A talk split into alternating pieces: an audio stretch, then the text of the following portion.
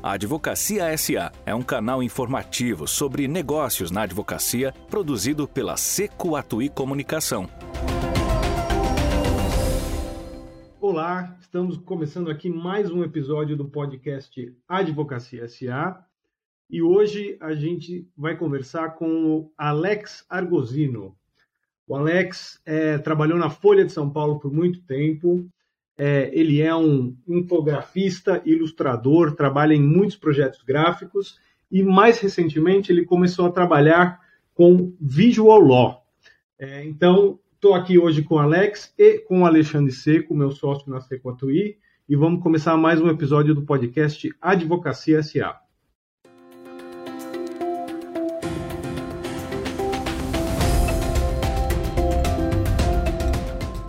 A Advocacia SA é o seu canal sobre negócios na advocacia. Apresentação: Alexandre Seco e Gabriel Atuí.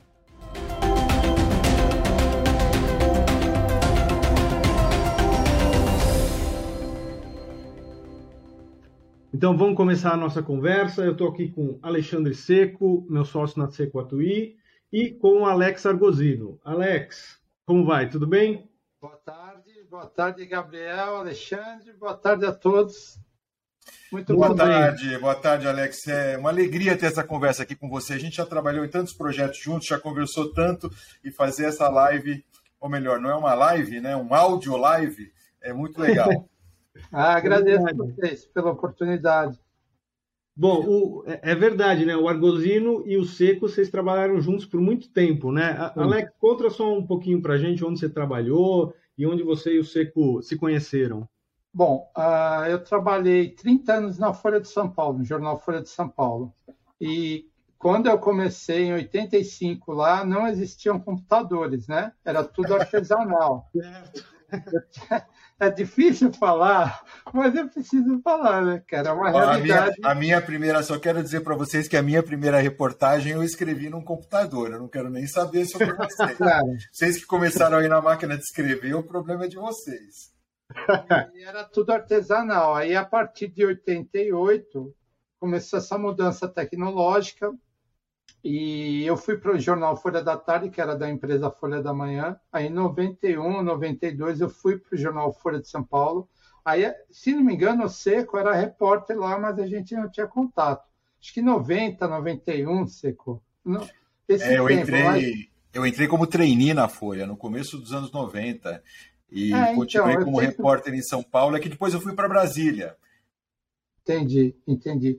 E eu fiquei trabalhando lá, enfim, em que trabalhando no jornal Folha de São Paulo, uh, eu também pegava frila em editoras de livros didáticos, fazia ilustração, mapas, enfim, tudo que era desenho de todo tipo eu fazia. E aí, no começo dos anos 90, a, o US Today já usava muito infográfico. Eu lembro que o Matina Suzuki, na época que era chefe da Folha, ele foi para lá, ficou um tempo, voltou e quis implantar isso. Aí foi aquela loucura, né? Ninguém sabia para que servia o infográfico. Então aí o pessoal achava que era você ter um texto e botar um desenho do lado. Cara, uma loucura. E a gente foi aprendendo com isso. Ô, Alex, mas a, a gente sabe que não tem nada a ver com desenho, né? Eu lembro bem dessa fase, a fase de implantação do projeto Folha, a inspiração da Folha no projeto USA Today.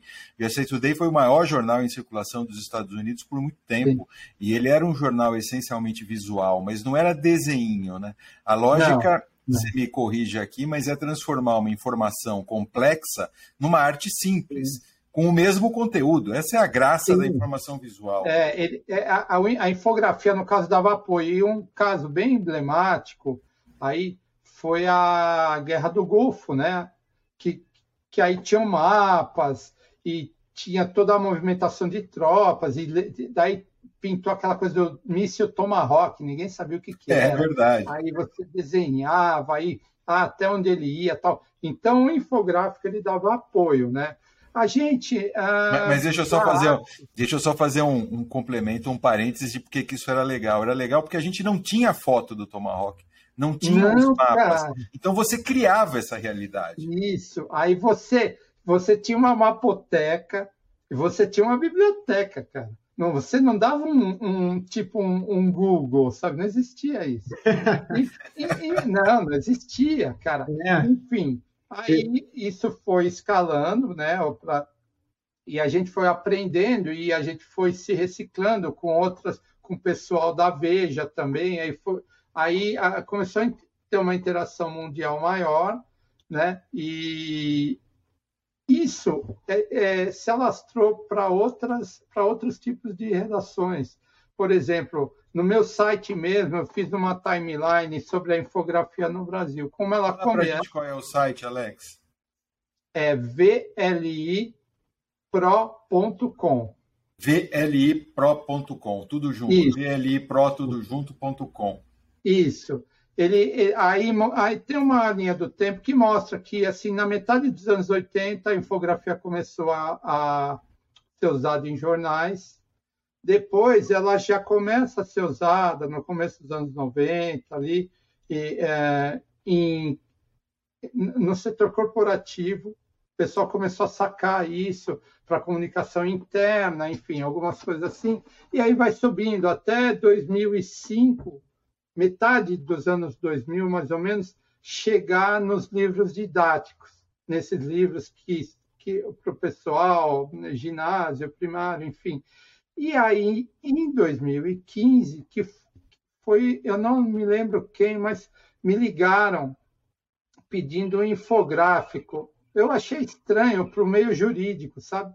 Eu falei, nossa, que estranho, mas beleza, em, vamos em, dois, em 2015, esse escritório, esse advogado é um iluminado, né? De é ter... verdade, né? Porque, Porque... em 2015, o Visual Law era uma novidade absoluta. Sei, acho que nem tinha esse nome Cara, ainda. Agora vamos eu... só fazer um parênteses, né? As pessoas tratam isso tudo como novidade, mas as inscrições naquelas cavernas francesas lá de alguns milhares de anos já era visual alguma coisa. Né? Não era lógico, a gente nem sabe se eles não estavam discutindo uma querela jurídica mas aquele era informação gráfica. Então, de novidade. Totalmente. Mas, mas é que. Que você não, não podia ir lá e matar o porco do, do cara da caverna vizinha e levar para você, já era visual. Já, já. Exatamente. Mas aí, eu acho que cara... isso, se, isso se popularizou nessa fase que o Alex menciona, porque a gente teve a chegada dos computadores com interface gráfica. Então você claro. pode começar de fato a usar essa tecnologia porque você tinha a ferramenta para expressar. Antes você tinha que fazer trabalho a nanquim é, e, não, não e era uma loucura. E outra mesmo para o jornalismo. Antigamente, você, você, é, com, com o advento da tecnologia, você mudava o, o lead. Você punha, ah, não, isso Exato. aqui ser o título, isso vai, sabe? Então, a, a, mudou tudo. E o, o grande marco da infografia na, na minha vida, e acho que na vida de quem trabalhou comigo, foi 2001. Foi as torres, foram as Torres Gêmeas. Por quê? Porque naquele momento estava todo mundo perdido e, geralmente, a editoria de arte dentro de um jornal ela é uma, é uma editoria de serviços, assim como fotografia. É, naquele dia, a gente já vinha fazendo isso, ou seja, a gente já vinha inventando algumas pautas, já vinha fazendo conteúdo de determinados assuntos, mas essencialmente a editoria de arte, o que, que ela fazia? Ela captava de outras editorias o conteúdo para produzir. E naquele dia, no 11 de setembro, estava todo mundo perdido e a gente não, não podia esperar nada de ninguém, de nenhuma editoria, nem de correspondente aí a gente começou a ir atrás. A recriar gente... aquele universo, aquele mundo, aquela Sim. tragédia, claro, de quem você e não tinha informação, aqui... você não tinha imagem, tudo que você Isso. tinha era imagem de, da tragédia propriamente. E, e é, mas como eram também... as torres, como era o suporte, como era o avião, como era tudo. Então, e, e não dava para cobrar também, Seco, do pessoal, porque estava tudo da, da, editoria de mundo ou dos apoios, não dava para fazer nada. A editoria de arte se juntou e falou: olha, vamos, vamos, vamos para frente. Conteúdo, vamos desenhar e a gente só pede para o pessoal aprovar ou não. E, foi, e isso daí foi muito legal, porque foi um exercício também para a gente de, de captar conteúdo, questionar, não só desenhar, não só entender visualmente, claro. mas pegar a informação e colocar ela de um jeito direitinho, sabe? Pô, muito. Ô, ô Gabriel, muito você imagina que o pessoal lá do estágio, o pessoal que está no escritório, os estagiários, ou mesmo é, qualquer advogado de que nível, né? Podia fazer a mesma coisa, né? Diante de uma situação complexa, claro. imaginar como traduzir aquela dificuldade num desenho, num gráfico, numa tabela, numa linha do é. tempo. Tem Não, sem, inúmeros sem recursos, né? E uma coisa que o Alex falou que é muito interessante, você mencionou, Alex, que naquela época lá não tinha o Google, você não podia dar um Google e buscar uma imagem e tal. É. Só que o leitor também não podia dar um Google, né? Não, não. É verdade. Hoje, esses elementos continuam, é, gráficos, visuais, continuam sendo muito importantes, mas hoje, pelo menos eu, eu leio o jornal de um jeito muito diferente, porque eu posso checar e conferir qualquer informação na hora do meu computador. É então, eu acho que a gente se informa muito também por outros meios por conta da, da facilidade. Sim. Só que, quando a gente está falando na aplicação disso para o direito, ou porque você quer explicar um argumento ou alguma coisa para um juiz, ou porque está fazendo um parecer que alguém vai ler, é, ali você está tentando essencialmente convencer uma pessoa e explicar algo para ficar muito claro. O juiz não vai buscar na internet uma informação que ele não entendeu. Não, então, não é só fazendo um, mais um parênteses aqui para colocar, trazer a conversa para o mundo do direito. No caso do, dos, das petições e no caso do material que vai às mãos do juiz, tem uma frase célebre que é o que não está no processo não está no mundo. O juiz Isso. ele tem que julgar com aquilo que ele tem na mão. Essa é a importância da infografia e do visual law é, nessa, nessa área. Exatamente. Nesse universo que vocês estão falando, eu tenho uma informação até um pouco triste para passar para vocês. Que é o seguinte, isso, isso daí aconteceu no infográfico que eu fiz e, e assim me deixou um pouco frustrado que é o seguinte: me, um escritório grande me contratou para fazer um, um, infográfico sobre a, a, os erros de um perito. Né? Eu, é.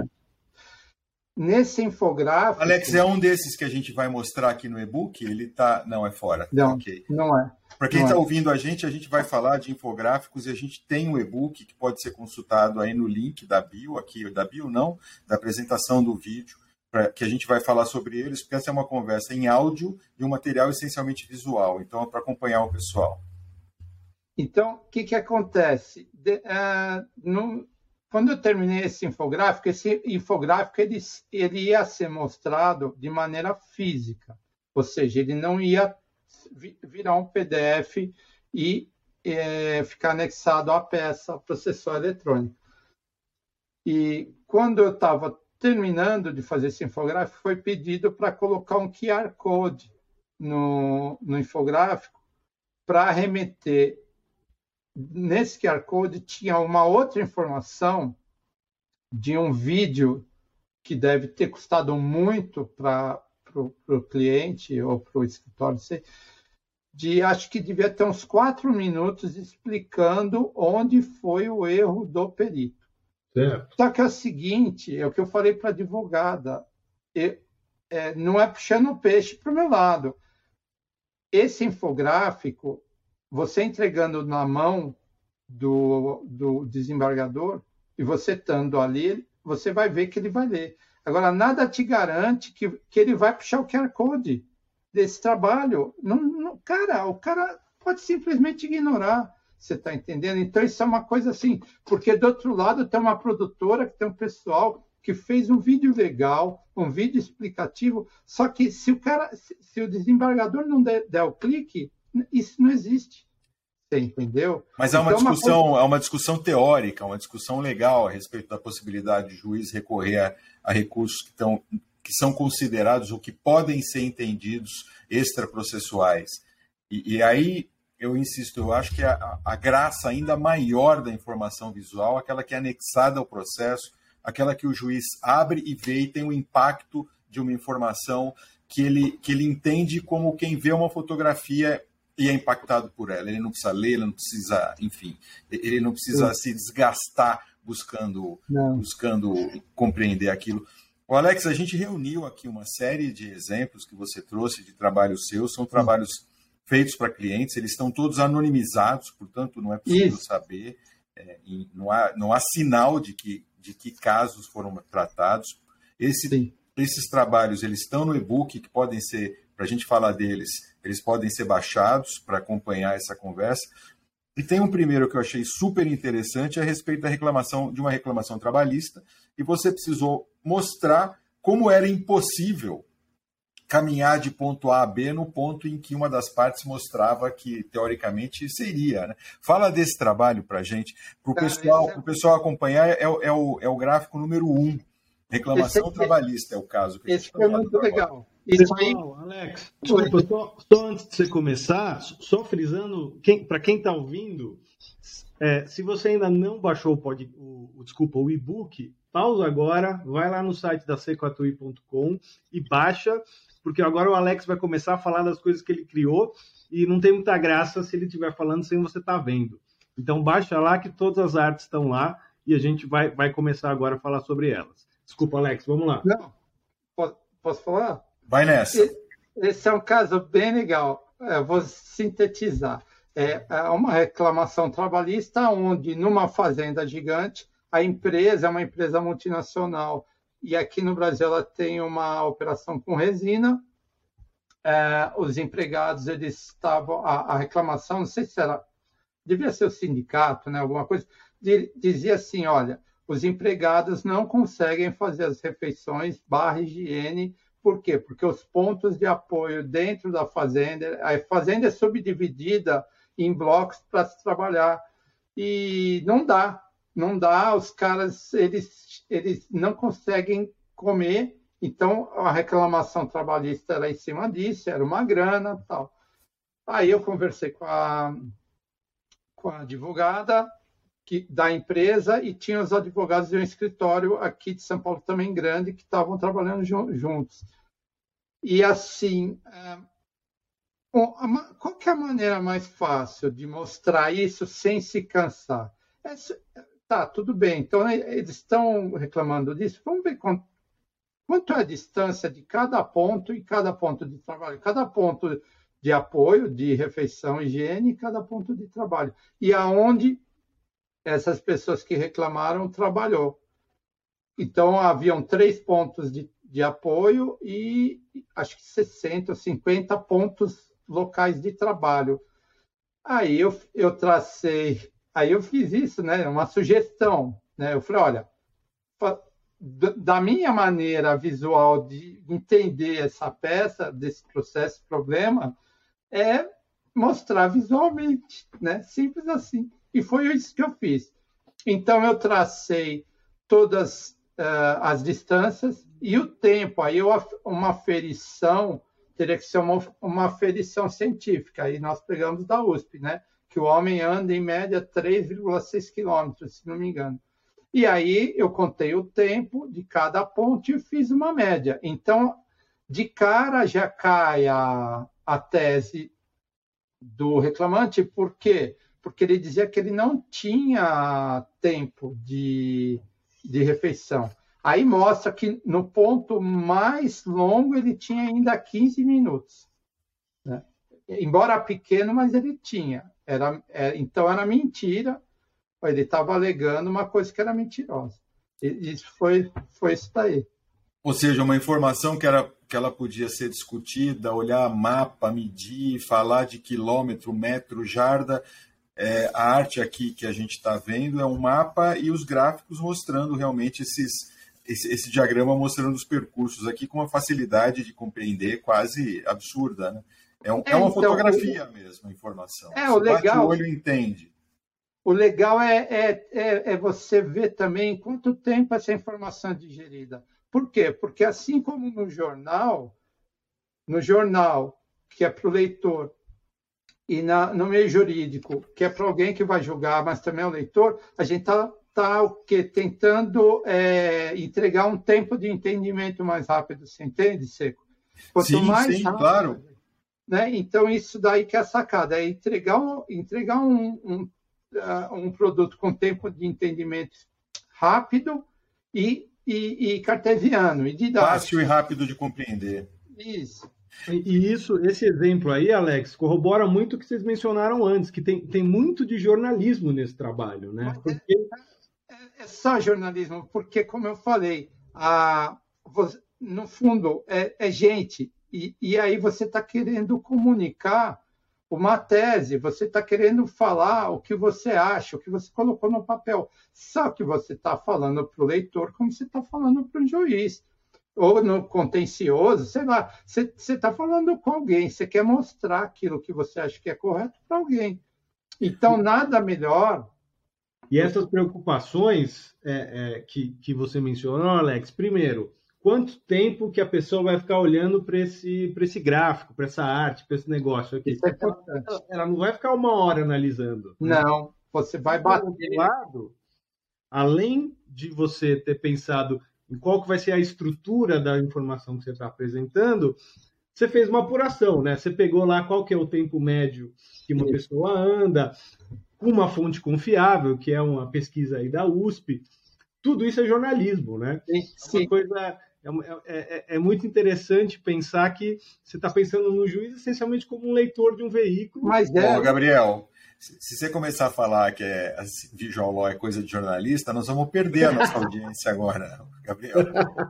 Eu vou falar outra eu, coisa. Eu acho que a gente tem que a gente tem que repautar essa conversa. Eu acho que esse é um extraordinário trabalho de informação visual feito inspirado nos bons princípios jornalísticos. Exatamente. Nas por advogados. Tem, tem outras pegadinhas que vêm do jornalismo, que são pegadinhas tênues, mas que funcionam. Quer ver uma coisa? Uh, no meio jurídico, o pessoal está acostumado a escrever blocos enormes horizontais. Uh, começa aqui, vai indo, vai indo, vai indo, acabou a página, volta, volta, volta. Certo. Visualmente, e não é à toa que os jornais, que antigamente existiam é, cursos uh, de visualização para jornal, não é à toa que os jornais têm colunas, você está entendendo?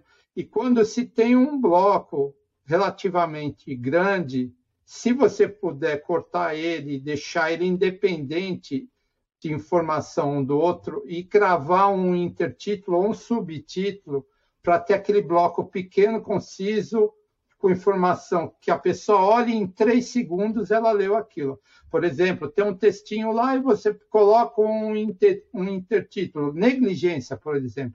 Já chama o olho da pessoa que está lendo. Sim, sim, que então, são recursos que são recursos que tornam a leitura de um jornal mais gostoso, a leitura de uma revista mais gostoso do que ler uma, do que ler uma, uma tese, que é um chapado Exatamente. de texto que não acaba nunca mais. Né? Exatamente. Então, assim, é, é tudo isso que eu estou falando para vocês, quando eu pego uma, uma pauta, uma, uma tese, é, eu, eu faço uma sugestão, porque não é minha praia. Minha praia é visual, é infografia. É, então, o que, que, que eu faço? Como é que eu começo a conversa para o advogado? Estava falando para você outro dia. O advogado chega e fala: tem um processo é, enorme, tem 2.700 páginas. O cara manda o processo aqui, eu não vou ler. O que, que eu faço? Eu faço o, o que eu aprendi na Folha. Eu pego e entrevisto o advogado, falo o que, que é, o que, que ele precisa. Aí eu vou afunilando nossa conversa. Depois de tudo, eu falo: será que você pode mandar um briefing disso que você me falou? Aí, dentro desse texto, eu vejo o que dá para fazer, eu vejo se tem alguma imagem no processo que seja legal agregar, e aí eu começo a fazer um layout é, do, do desenho. O layout não é um layout como se fazia em jornal. Por quê? Porque o advogado, geralmente, ele não tem imaginação visual que o pessoal da área tem. Então, não adianta você fazer um layout com uma marcação de um quadrado, de uma bola. O cara vai falar, o que, que é isso, cara? Ô, Alex, deixa eu só fazer um, um mais uma intervenção aqui. Layout é uma ferramenta que a gente usa com muita frequência em arte, em jornal, em revista e, e, e no mundo das artes, porque ele não é o desenho final, mas é um esboço daquele desenho. Se você tem, se você está versado nessa linguagem, você consegue intuir como aqueles espaços vão ser preenchidos. Mas eu entendo realmente que um profissional, um engenheiro, um médico, um advogado, é, enfim, eles, eles não têm esse jogo de cintura que um publicitário, Sim. um jornalista, alguém de marketing tem para entender essa informação. Né? É, exatamente. Aí eu deixo uh, o desenho pré-pronto e apresento para eles. Aí em cima disso eles vão canetando. Você está entendendo? Aí, uh, uma Ou seja, coisas... o advogado ele tem que te convencer primeiro. Você entrevista é, cara, o advogado. Porque, sim, porque é, aí, aí a gente vai discutindo, eu vou sugerindo, sempre sugerindo, porque não adianta, Alexandre, eles, eles já vai ter uma peça processual com um Pronta. monte de letrinha atrás de mim. Normalmente não... você entra em ação com uma peça já pronta? Ah, sim, sim. Ah, geralmente, geralmente já teve andamento, eles vão entrar em uma outra instância ou vão apresentar alguma coisa para um desembargador. Não, eu nunca entrei, que eu me lembre, eu nunca entrei com assim, a gente vai montar um processo e a gente queria fazer isso.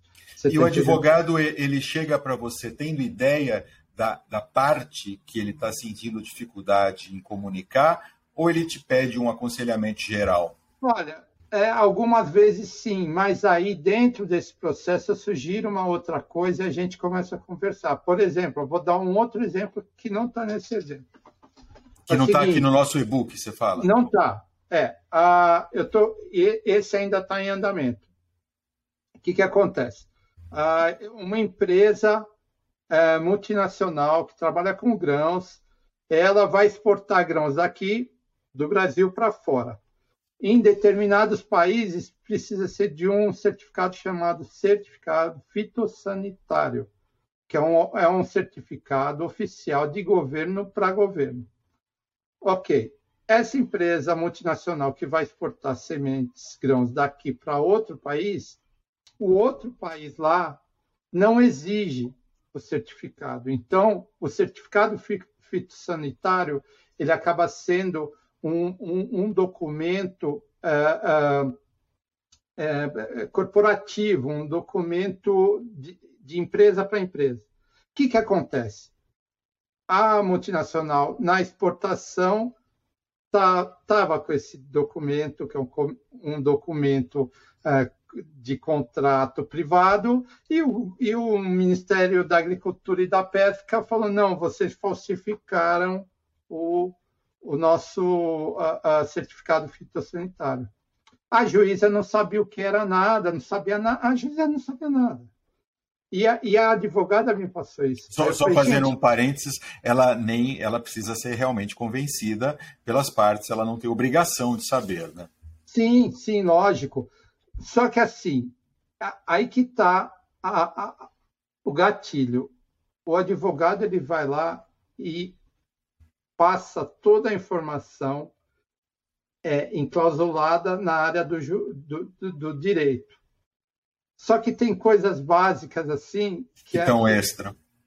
É, vou te dar um exemplo. Eu que eu sugeri para advogado. Falei, gente, se ela não sabe, por que, que a gente não começa com o básico? O que é o certificado e para que serve? São duas coisas básicas e depois faz o desdobramento e depois tem as outras instâncias, outros problemas mais complexos. Mas pelo menos ela tem uma linha de entrada no assunto por Legal. vocês. Legal. Você entendeu? Quer dizer, então você tem, na verdade, é, quem pensa em visual law tem que pensar pelo menos em duas em duas, dois aspectos. Né? Um é traduzir o complicado e fazer o complicado ficar mais compreensível, mais de, de assimilação mais fácil, mais simples. E o outro aspecto é transformar até mesmo informações simples em informações mais rápidas de serem assimiladas, porque não necessariamente o que é simples, como explicar um que é certificado digital, pode ser, é, ou um certificado como esse que você menciona, pode ser é, rápido de assimilar. Então, acho que são as duas, eu, eu, eu diria que são essas, está correto? Não? Traduzir Sim. o complexo para o mais simples e traduzir até o simples para o mais rápido de assimilar.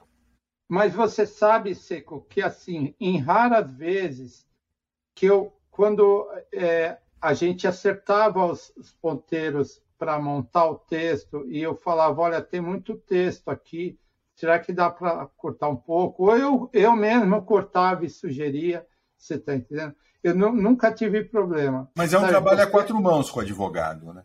Não é um trabalho é. que você dá a palavra final e tampouco ele, porque afinal de contas ele Não. depende do seu conhecimento que, que é técnico. Há, regras que, que definem como o cérebro assimila informação, há regras que definem como você assimila mais uma cor ou outra. O, o seu trabalho ele não é Eu, eu queria bater nisso, Alex, porque o que eu ouço muito, o que eu vejo muito no trabalho de Law é um trabalho de enfeitar petições. Ah, é, é. Eu, eu, eu, acho, eu acho isso um desserviço, eu acho que isso atrapalha a compreensão dos textos, e eu, eu, e o objetivo de trazer um infografista, um, um especialista em informação visual, alguém que trabalhou na imprensa para essa, essa conversa, é porque eu conheço esse trabalho e aqui eu vejo um trabalho de informação e não de enfeite, que atrapalha, não ajuda, na minha opinião. É que, é que assim, Alexandre, isso você vê um monte, né? O pessoal fala ah, visual law, uh, legal design, aí você vai ver o que, que é. É um texto com desenho do lado. Mas a, a infografia, na essência, como ela veio lá de trás e para que ela serve, para que ela serviu lá no jornalismo, era para, como eu falei anteriormente, é, é, te vender um tempo de entendimento mais rápido, dar certo. apoio à matéria. Certo. Por exemplo, é, como foi a queda do Air France quando teve, lembra? 2000, acho que foi 2000, sim, sim, sim. Matéria, tinha matéria sim. lá. Aliás, aí... é só com uma infografia eu acho que você consegue. Se você não for da área, a forma como o avião arremetia é, é, é, seguidas vezes, eu entendi numa infografia aquele, aquela, então, aquele, aquela tragédia, enfim.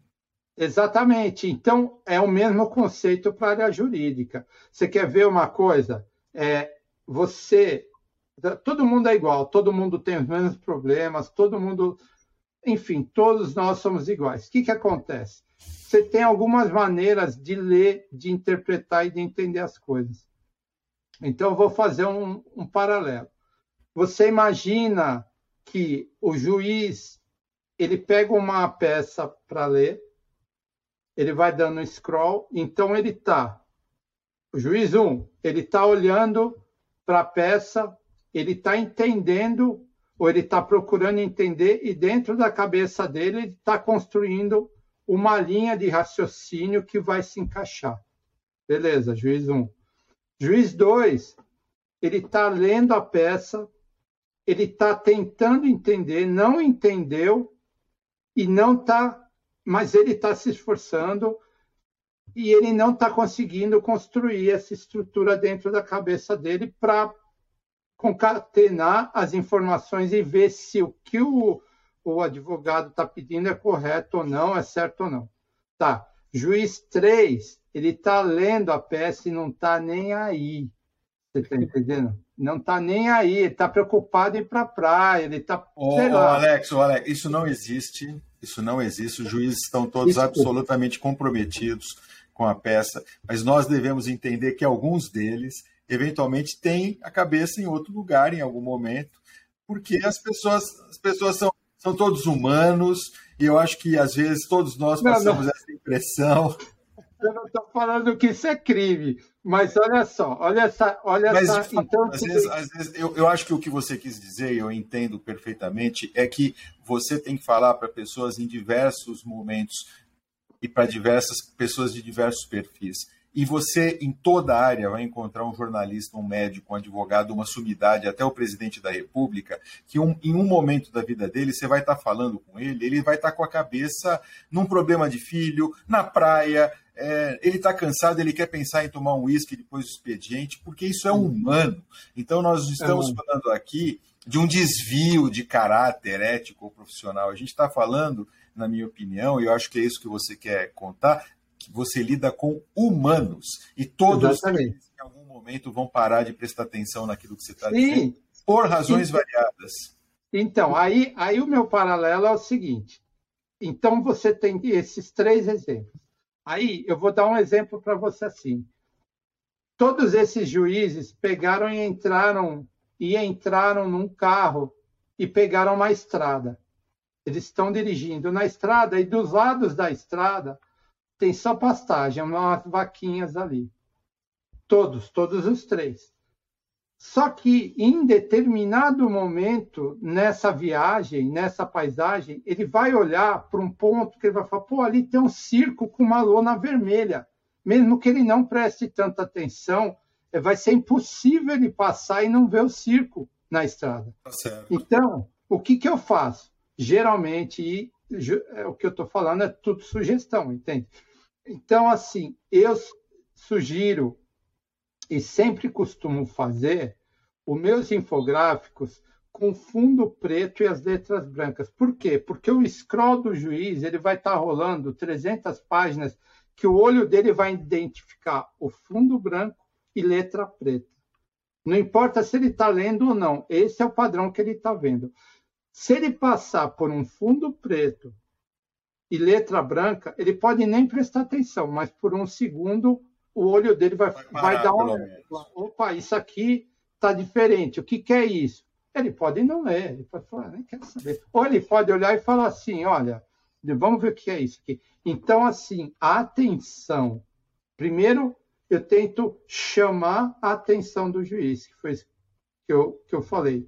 E segundo, com essas é, com os desenhos e com o texto pequeno e tentando otimizar muito a informação, sem, sem ficar repetitivo, eu tento explicar o que é estritamente necessário, sabe? Porque não adianta você sim, repetir a mesma coisa que tá, você tem que dar uma, dar uma espremida e ver o que realmente é importante explicar.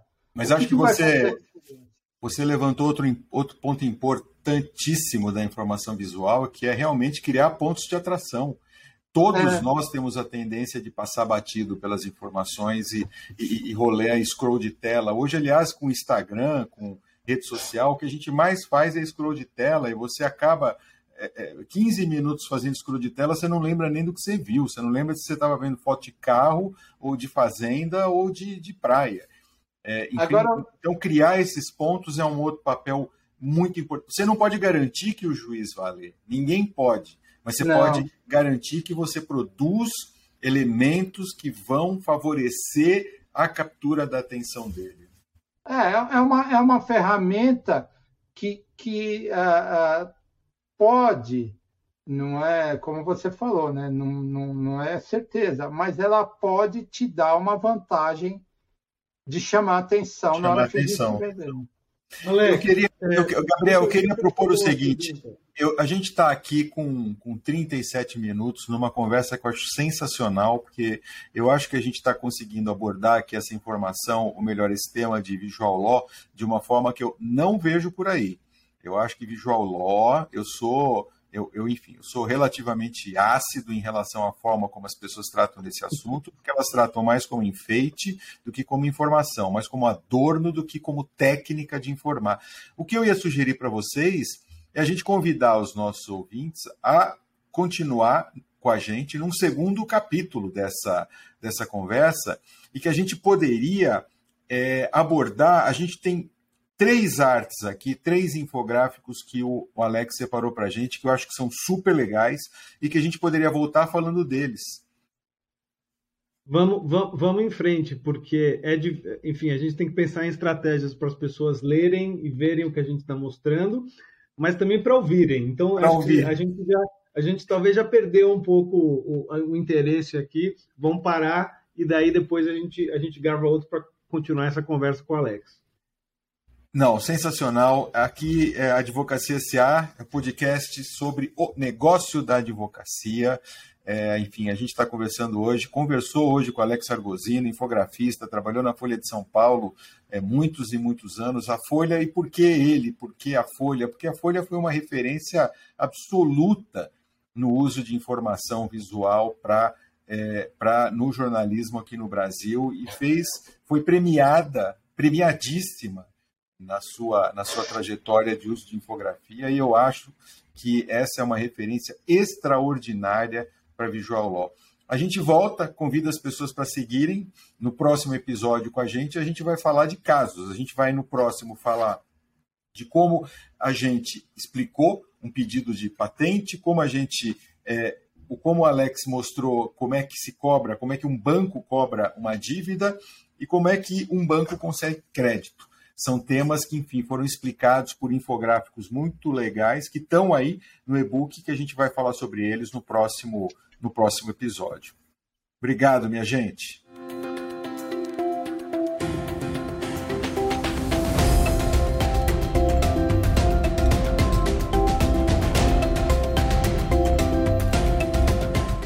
Advocacia SA é um canal informativo sobre negócios na advocacia produzido pela Seco Atuí Comunicação.